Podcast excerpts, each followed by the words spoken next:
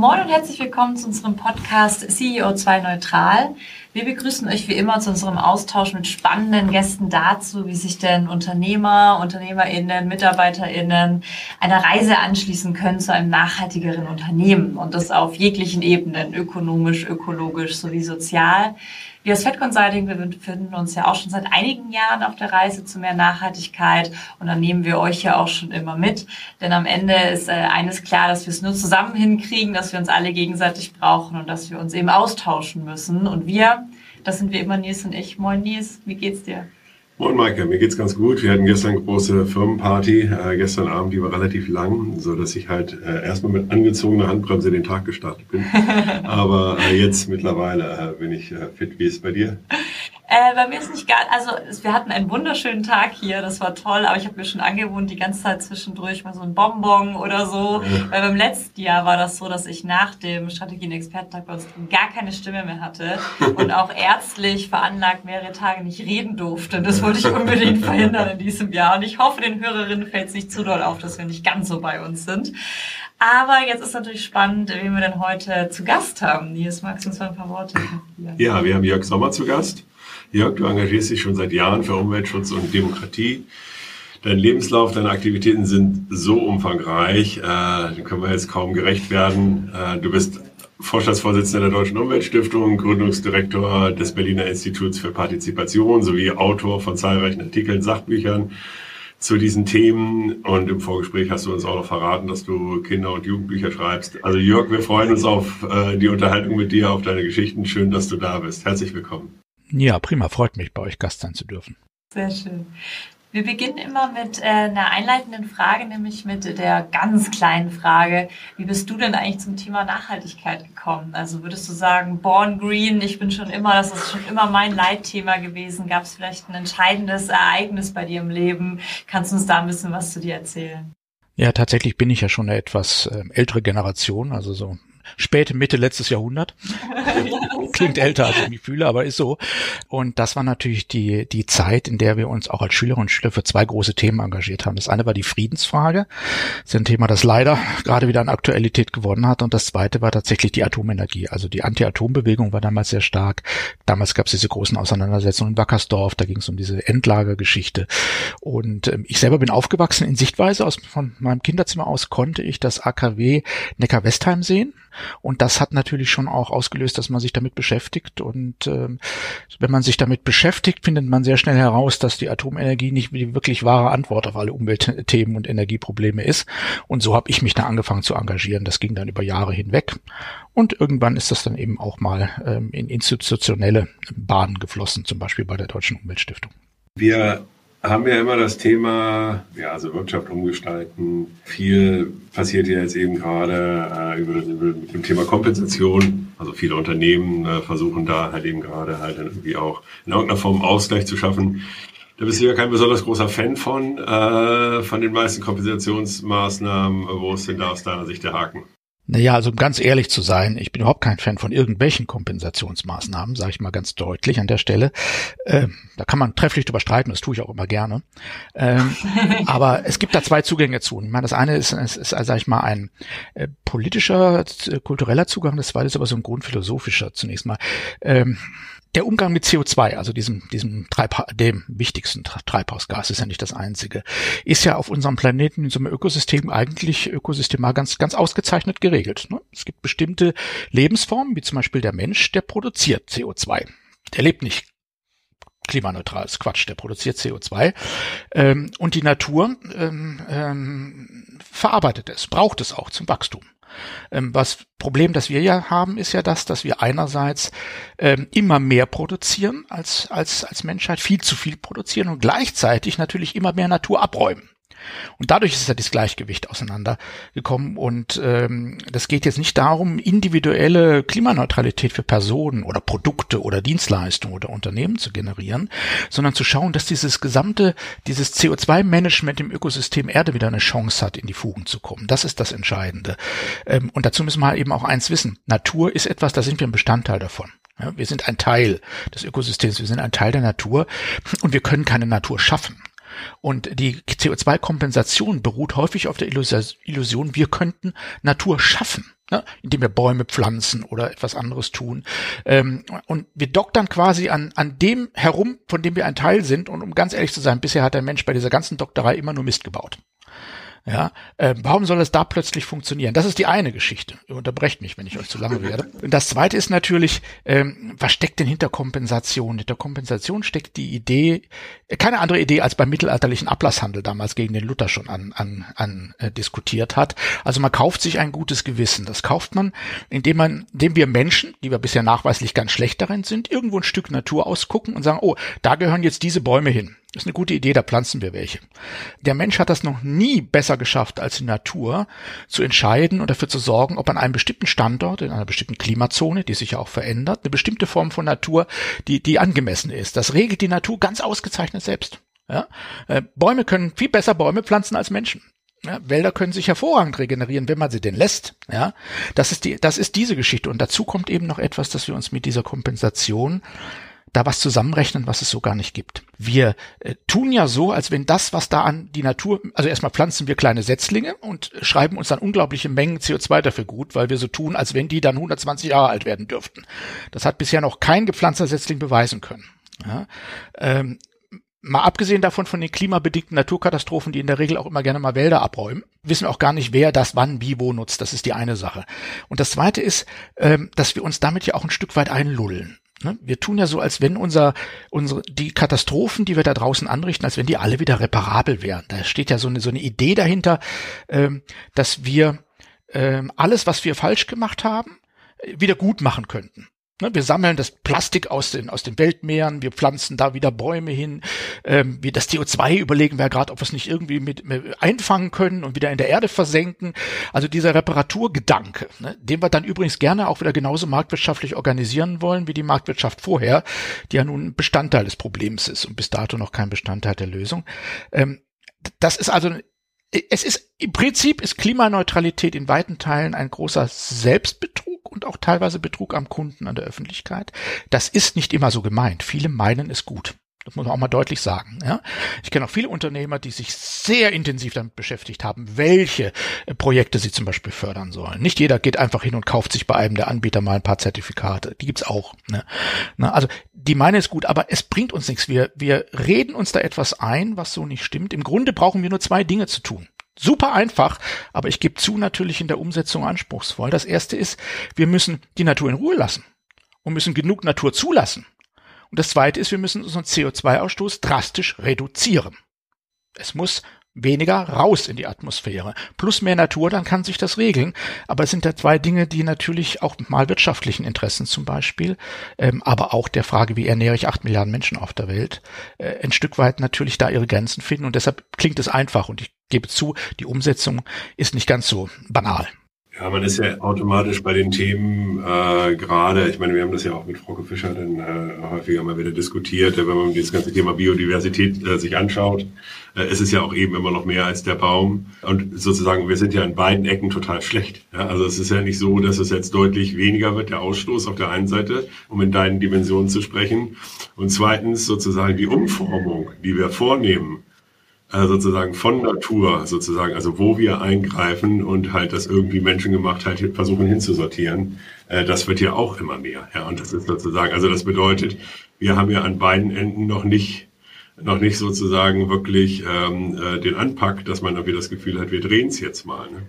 Das ist ja noch viel schlimmer als, als Menschheit. Also ich denke mir immer, es gäbe, es könnte ja Außerirdische geben, ne? Die UFO-Nummer kommt ja hier, wenn die sich angucken, was wir da als Menschheit, glaube ich, äh, verbrechen, entweder jetzt oder zukünftige Generationen historisch decken die sich, die müssen, ich weiß nicht, was die geraucht haben, ja.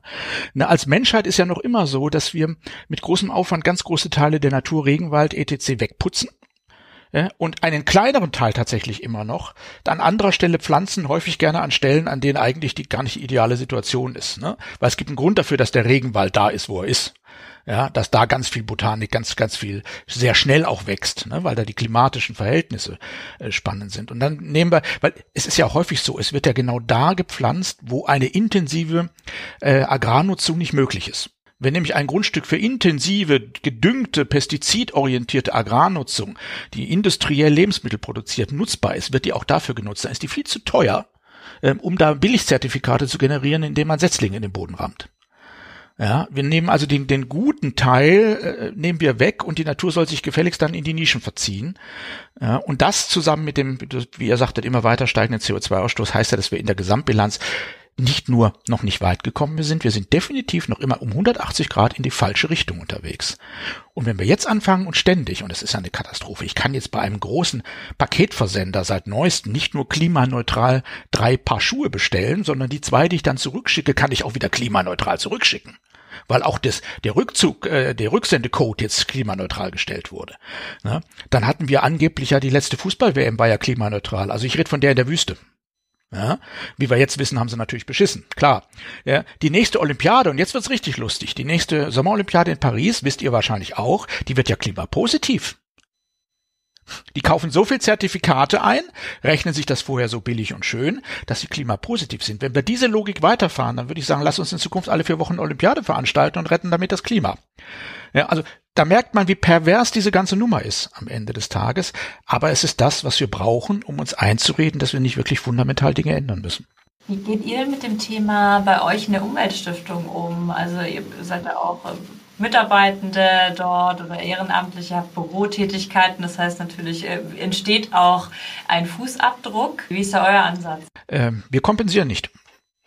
Ja, unsere Kompensation ist unsere Arbeit, ist unsere Bewusstseinsarbeit, ist unser Engagement. Wir achten darauf, dass wir möglichst wenig ausstoßen. Ähm, ich weiß nicht, wann ich das letzte Mal geflogen bin. Aber es gibt natürlich auch Situationen, wo man möglicherweise mal fliegen muss, ne? oder wo man unterwegs sein muss. Auch wir hatten jetzt vor einiger Zeit eine Teamklausur, da sind wir halt ins Brandenburgische gefahren und jetzt nicht nach Mallorca geflogen, aber das würde eh nicht passen zu einer Stiftung wie unserer. Ähm, also wir versuchen das schon sehr stark zu kompensieren. Wir haben einen ganz fantastischen Energielieferanten, auch keinen Graustrom, sondern echten Grünstrom. Aber das ist ja auch nichts Neues. Das haben auch viele Unternehmen heute. Mir geht es auch darum, unsere Botschaft ist auch immer gegenüber den Unternehmen, wir kämpfen gegen diese, gegen diesen ähm, Greenwashing-Begriff klimaneutral, aber es geht nicht darum, dass wir den Unternehmen sozusagen den schwarzen Peter zuschieben wollen. Ein, ein, Unternehmen übrigens auch je nach Branche. Es gibt bestimmte Branchen, ich nehme mal zum Beispiel Aluminiumproduktion. Man braucht nicht jedes Gramm Aluminium, aber viel braucht man doch in einer Gesellschaft. Und das ist unglaublich energieintensiv. Ja, das, äh, das liegt einfach im, im, in, dem, in dem Produktionsprozess. Äh, die können nicht klimaneutral werden. Geht nicht.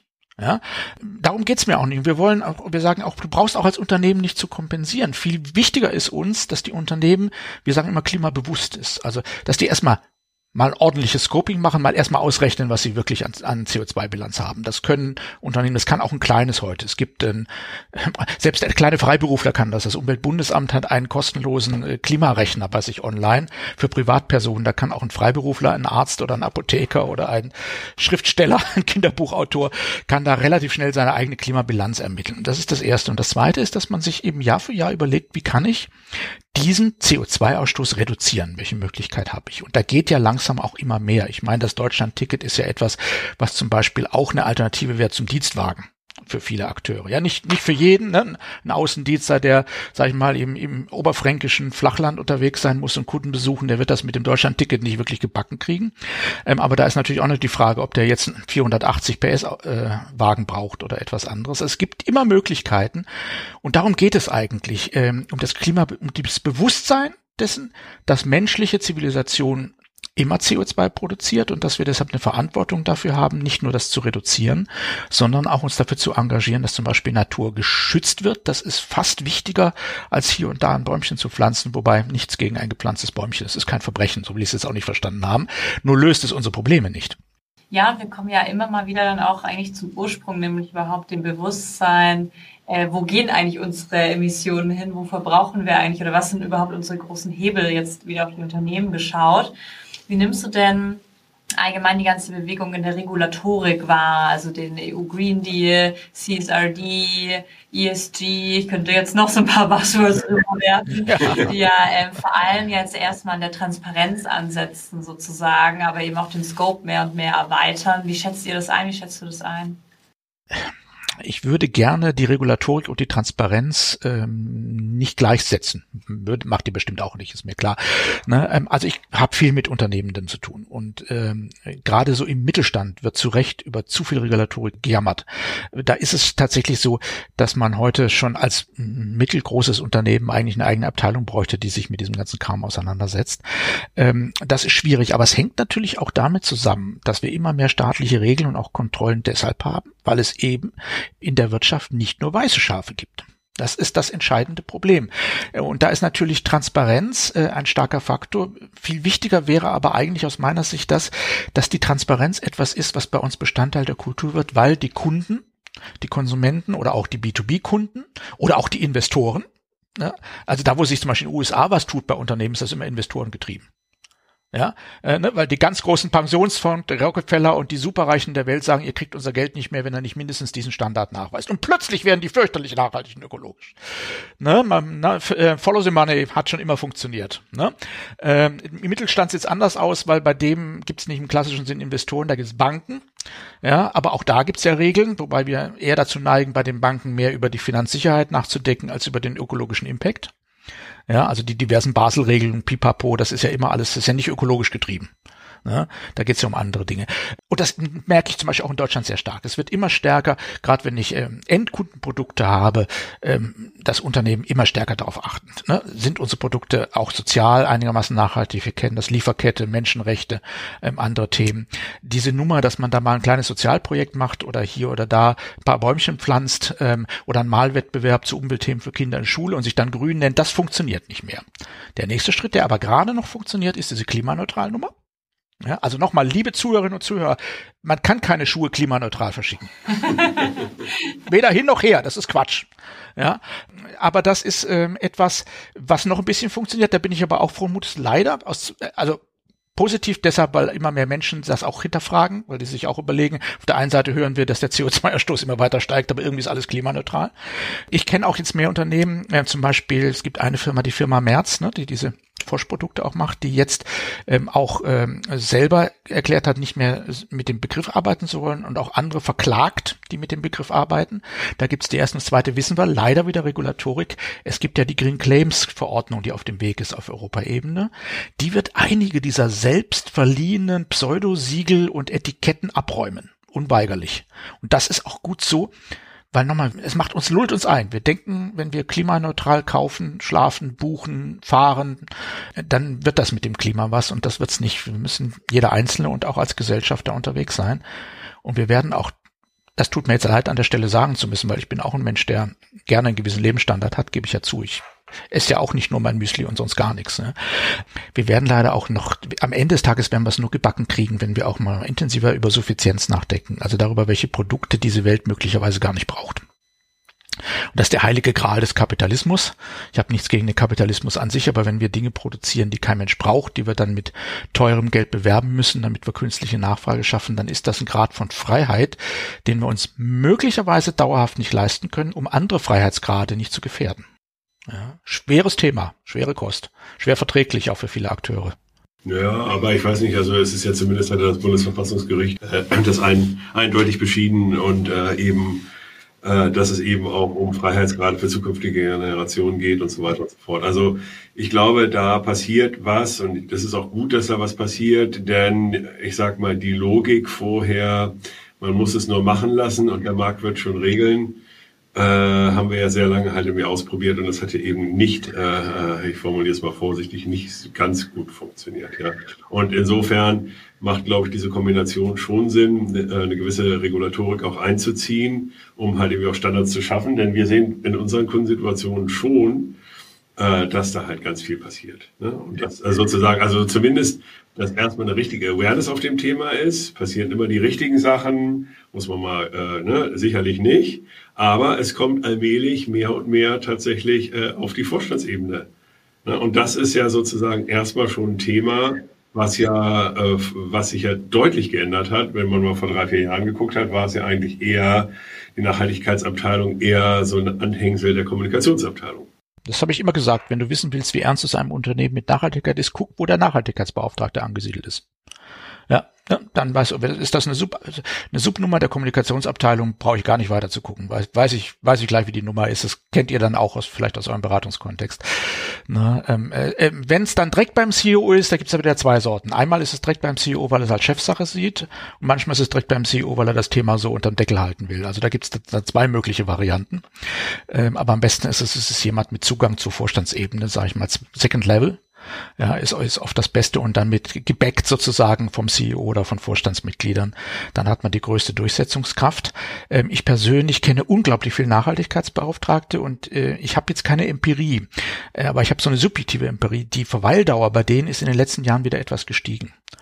Äh, also so vor, sage ich mal, als das sehr modern wurde, vor zehn bis acht Jahren, hatten die im Durchschnitt eine Verweildauer von nicht mal sechs Monaten in den Unternehmen. Dann haben die gekündigt, sich einen anderen Job gesucht, weil dann sind sie schon unmittelbar an den Strukturen gescheitert und haben alle gemerkt, ich bin nicht wirklich eingestellt worden, um für Nachhaltigkeit zu sorgen.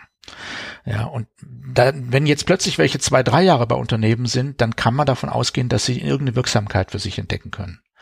Na, aber nochmal, das ist nicht empirisch hinterlegt. Da gibt's, ich, mir ist keine Studie bekannt, wäre mal eine super spannende Sache. Absolut. Wir haben ein paar Studenten, äh, Studierende hier, die äh, immer nach schönen Masterarbeitsthemen suchen. Das geht vielleicht noch mit ja, vielleicht könnt ihr mal ein bisschen schubsen in die Richtung. Wir, wir nehmen auch Praktikanten in der Masterarbeit. Vielleicht machen wir da mal zusammen ein Projekt. Ähm, Wäre sehr vielversprechend. Also wir haben bei der Umweltstiftung ja deshalb auch jetzt was, was gemacht, ganz bewusst übrigens auch, weil wir wissen, dass die Green Claim Verordnung kommt. Ähm, wir haben eine Auszeichnung jetzt als Deutsche Umweltstiftung für Unternehmen und die heißt klimabewusstes Unternehmen. Und da geht es nicht darum, also die ist ganz wichtig, ähm, ob ein Unternehmen irgendwas kompensiert oder nicht, spielt da keine Rolle. Also es ist nicht ein Nachteil, aber es nutzt einem auch nichts dabei. Wir gucken nur darauf, ob das Unternehmen ähm, eine CO2-Bilanz macht, ob es die ordentlich macht ähm, und ob es daran arbeitet, dass diese Bilanz Jahr für Jahr besser wird. Ja, und wenn das so ist, dann hat, dann, dann kann man diese Auszeichnung auch bekommen.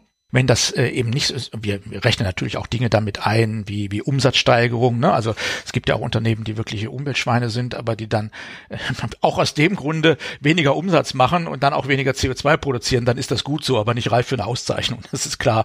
Und weil ein Unternehmen prosperiert und deswegen mehr CO2 produziert, objektiv, also absolut in absoluten Zahlen, aber es schafft dieses Mehr an Produktion eben auch mit einem äh, geringeren CO2-Ausstoß pro Produkt ähm, äh, laufen zu lassen, dann ist das etwas, was einem bei der Auszeichnung jetzt nicht nachteilhaft ähm, ausgelegt wird. Das ist uns wichtig, ähm, aber wir hören das auch zum Teil von Unternehmen. Ein paar machen gar, ganz spontan und gerne mit. Andere sagen, nö, wir wollen lieber, also uns ist es, für uns ist es billiger, wir kaufen uns für 3000 Euro im Jahr Zertifikate und dürfen klimaneutral draufschreiben. Was sollen wir mit klimabewusst? Das ist ja schwächer. Da sage ich immer, das ist schwächer, aber das ist ernsthaft. Das ist kein Greenwashing. Das ist der ganz große Unterschied. Jetzt haben wir Mal das Wort in den Mund genommen, den Green, die Green Claim Verordnung der EU. Kannst du vielleicht noch mal zwei kurze Sätze für die HörerInnen, die nicht genau wissen, ja, Entschuldigung. Ja, das ist immer die, der Fachsprech, egal in welcher Branche man ist. Ne? Ähm, und ich bin auch kein Freund von, von, von sowas. Also äh, auf EU-Ebene ist jetzt der erste Entwurf liegt vor. Die Idee ist, äh, eine äh, EU-Verordnung zu machen, die dann noch in nationale Gesetze überführt werden muss, natürlich wie immer, die dafür sorgt, dass Unternehmen Produkte, Dienstleistungen nicht mehr werben dürfen mit irreführenden Aussagen, was ähm, Öko, Ökobilanzen bzw. Ähm, ökologische Auswirkungen angeht. Ähm, und das soll so unter anderem, ist momentan die Diskussion ähm, äh, umgesetzt werden, dass zum Beispiel Siegel und Auszeichnungen wissenschaftsbasiert sein müssen. Sie müssen von unabhängiger Seite kommen. Also es wird in Zukunft kein Industrieverband mehr für den eigenen Verband Siegel machen können, was in Deutschland eine Seuche ohne Ende ist. Ja, also wir haben bestimmt eine hohe dreistellige Zahl an Siegeln, die die Branche sich selbst vergibt. Ja, das ist toll. Ja, also ich bin natürlich auch der beste aller Umweltstiftungsvorsitzenden. Den Siegel kann ich mir auch dran kleben. Ne? Also das ist Humbug, aber dann draußen natürlich an der Consumer Front äh, ist das irreführend. Ne? Wir kennen ja manche Produkte, die haben inzwischen fünf Ökosiegel drauf. Und wenn man richtig tief guckt, ist die Hälfte davon überhaupt nicht aussagekräftig. Ähm, und das Zweite ist, äh, das, was da ähm, ausgesagt wird, muss wissenschaftlich nachweisbar sein. Bis jetzt geht die Diskussion dahin, dass sie tatsächlich auf nationalen Ebene so Zertifizierungsstellen einrichten wollen. Die auch dann Siegel und Auszeichnungen prüfen auf die Aussage hin. Ähm, ich erwarte wie immer, dass die dramatisch verwässert wird, schon auf der EU-Ebene, kriegen wir ja gerade mit wieder mit den Green New Deal-Geschichten. Ähm, und das nächste wird dann sein, dass es dann auch wieder die Länder sind, die natürlich, äh, also die Mitgliedsländer der EU, die in der Umsetzung dann wieder, auch da ist Deutschland immer mal wieder Weltmeister drin, ähm, dann nochmal was eh schon verwässertes aus der EU kommt, nochmal wieder ein bisschen weniger. Aber es werden Siegel verschwinden. Und ich weiß einige Industrieverbände, die jetzt schon anfangen, bestimmte Siegel nicht mehr zu aktiv zu bespielen, weil sie große Sorge haben, dass sie sich damit am Ende des Tages des Vorwurfs des Greenwashings aussetzen. Und das ist ja schon mal eine positive Wirkung. Absolut. Super spannendes Thema. Wir beobachten das sehr intensiv. Da können wir uns vielleicht auch noch mal in einem Jahr drüber unterhalten, weil die EU-Mühlen sehr langsam malen. Dann sehen wir ein bisschen, was, was dabei rumkommt. Ist wahrscheinlich auch für zum Beispiel Euro-Kunden oder für viele, viele andere super spannend. Gerade die, die es ernst meinen, sind jetzt ganz verunsichert teilweise in der Wirtschaft, weil sie Angst haben, dass sie sich dann, obwohl sie es gar nicht wollen, ähm, so ein Greenwashing-Image zu, zu ziehen. Ne? Das kommt leider auch dazu. Aber im Zweifel verzichtet auf irgendwelche Siegel, auch auf unseres. Es ist egal. Ja, macht was. Arbeitet am CO2-Ausstoß, macht was. Wenn er unbedingt gleichzeitig am anderen Hebel wirken will, dann guckt, ob er nicht zum Beispiel Initiativen unterstützt oder sogar selber in der Richtung unterwegs seid, die Natur schützt.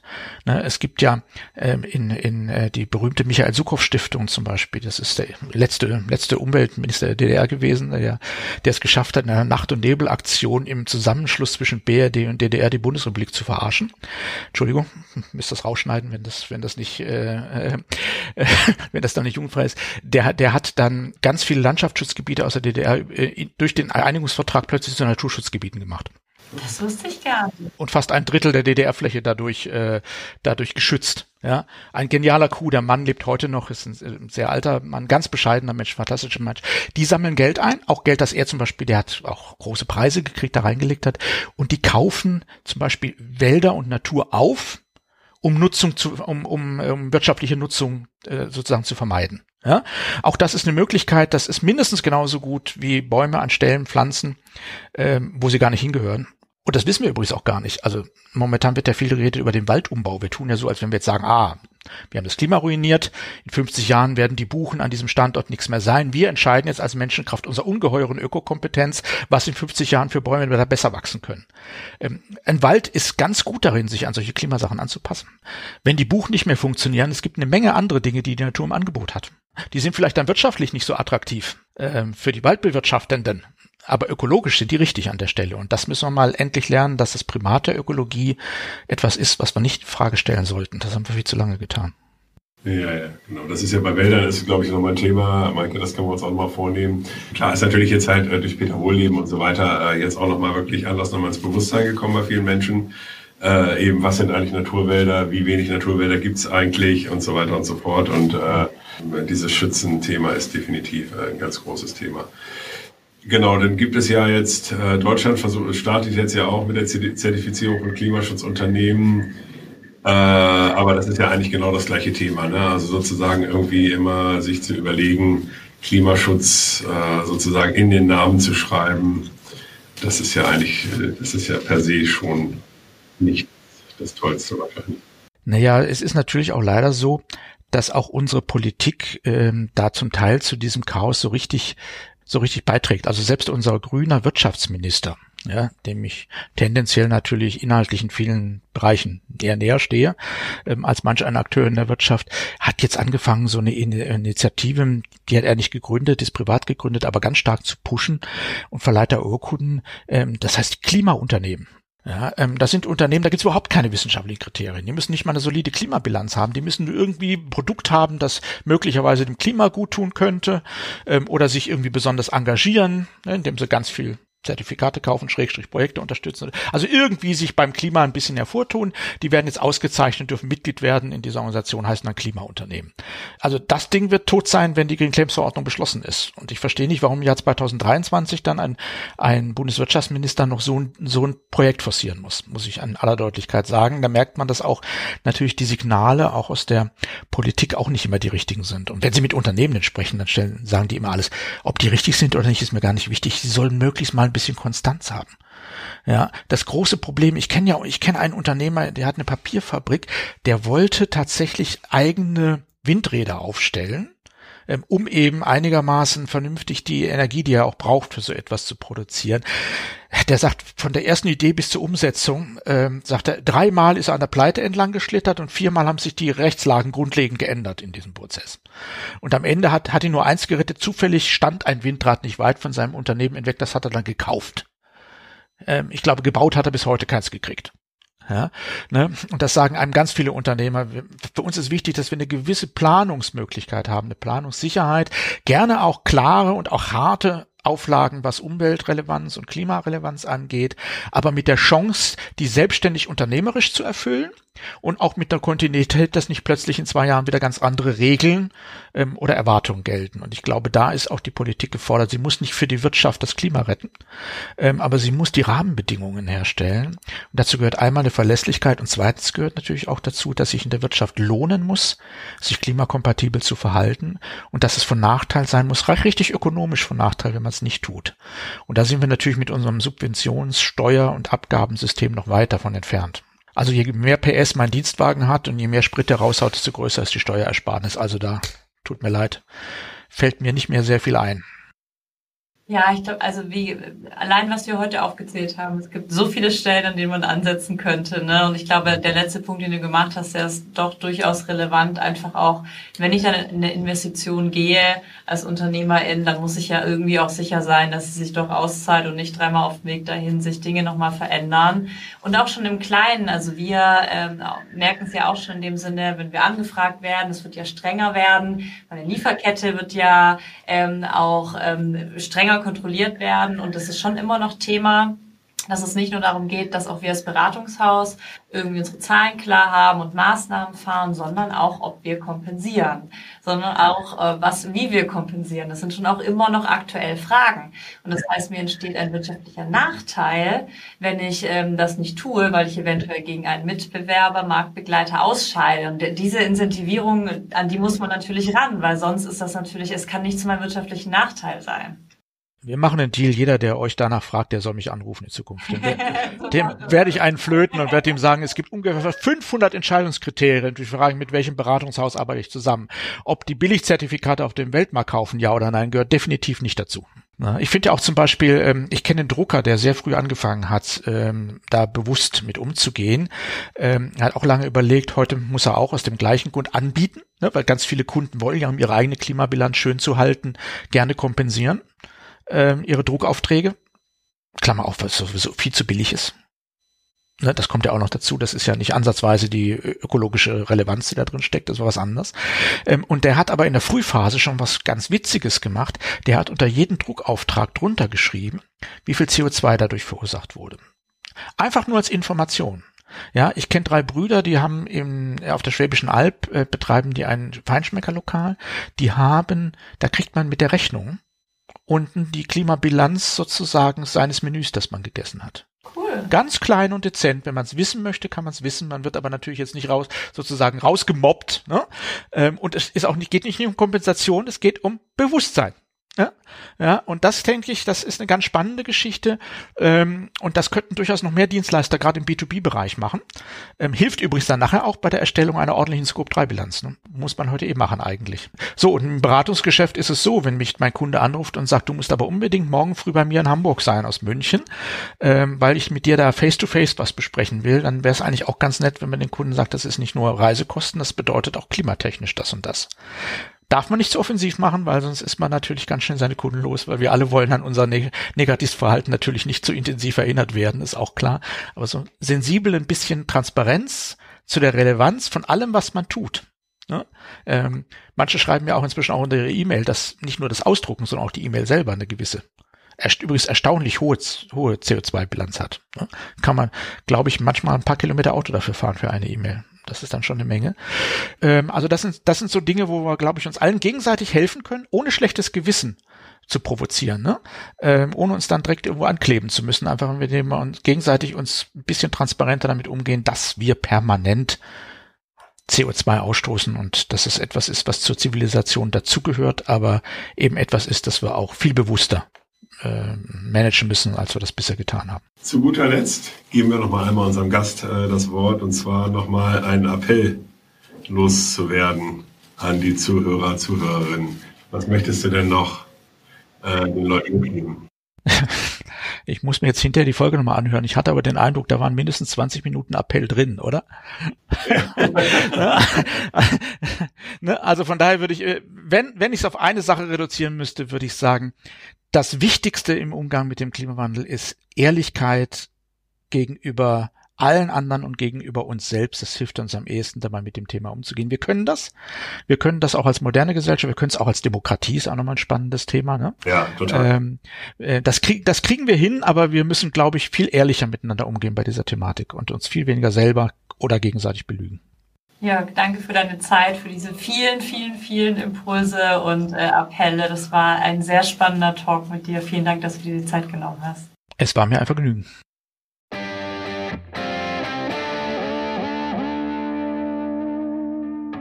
Ja, nie ist ja mit Jörg gesprochen, Jörg Sommer. Ähm, das war ein richtig schönes Gespräch, finde ich, hat Spaß gemacht. Äh, wie fandest du es? Was hast du mitgenommen? Ich fand es erstmal gut. Ich fand es total gut, äh, total inspirierend. Wir hätten ja auch äh, locker noch weiter quatschen können. Ja, wir drei diesen, Stunden noch. Genau, wir haben ja diesen ganzen Themenkomplex Demokratie, äh, dem wir uns ja auch nochmal äh, mehr widmen können. Äh, hier hat es ja nochmal außen vor gelassen äh, und sozusagen nur am Rande tangiert und auch das gesamte Thema Partei, Politik und so weiter. Mhm. Äh, auch dazu äh, kann er natürlich sehr viel sagen. Ja, ich fand es für mich nochmal total bereichernd, wirklich kritisch halt dieses ganze Thema Kompensation halt irgendwie anzustellen. So, und das ist auch für uns halt natürlich immer wieder ein Thema. Wir überlegen ja auch immer, wie man es macht. Und dann haben wir natürlich unterschiedliche Herausforderungen. Die eine Herausforderung ist, dass wir halt gewisse Auflagen erfüllen müssen. Also wir müssen, brauchen die Zertifikate. So, und gleichzeitig äh, äh, muss man äh, ja auch irgendwie sinnvolle Dinge tun äh, und äh, beispielsweise Wälder schützen oder sich halt irgendwie andere Maßnahmen überlegen, die halt tatsächlich was bringen. So, da müssen wir dann für uns auch nochmal mehr gucken, lassen sich die beiden Themen miteinander kombinieren oder vielleicht auch nicht. Äh, dann mhm. muss man halt in irgendwie in einen sauren Apfel beißen und irgendwie dieses Zertifikatsthema äh, bereinigen und gleichzeitig äh, sich aber nicht von dem anderen Engagement abbringen lassen. Ja. Also das ist halt so, vielleicht muss man es getrennt betrachten und das eine löst sich auf der Zeitachse und das andere äh, kann man trotzdem machen. Also das ist so das, was mir im Kopf rumgeht. Mhm. Ja, und ich glaube auch diese, also äh, dieser Green Claim, der jetzt kommen wird und so, einfach um hier auch nochmal dann für äh, uns auch als Endverbraucherin noch mal ein bisschen mehr Transparenz zu schaffen. Und korrigiere mich, ich glaube, in England war es doch auch schon so, dass die ersten Firmen, ja auch große Firmen, so H&M und so, ja schon die ersten Klagen eben bekommen hatten, weil irgendwie schön äh, Green und weiß ich nicht, was dann auf den Produkten steht und das wird dann halt nicht mehr möglich sein und ich glaube, das wird eine Menge aufräumen. Äh, und bin gespannt, was, was sich dann manche HerstellerInnen so dann dennoch einfallen lassen. Also man kann ja trotzdem eine Verpackung grün machen und den Anschein erwecken, aber äh, ich glaube, das geht schon in die richtige Richtung, um da auch so ein bisschen aufzuräumen und äh, wird definitiv helfen.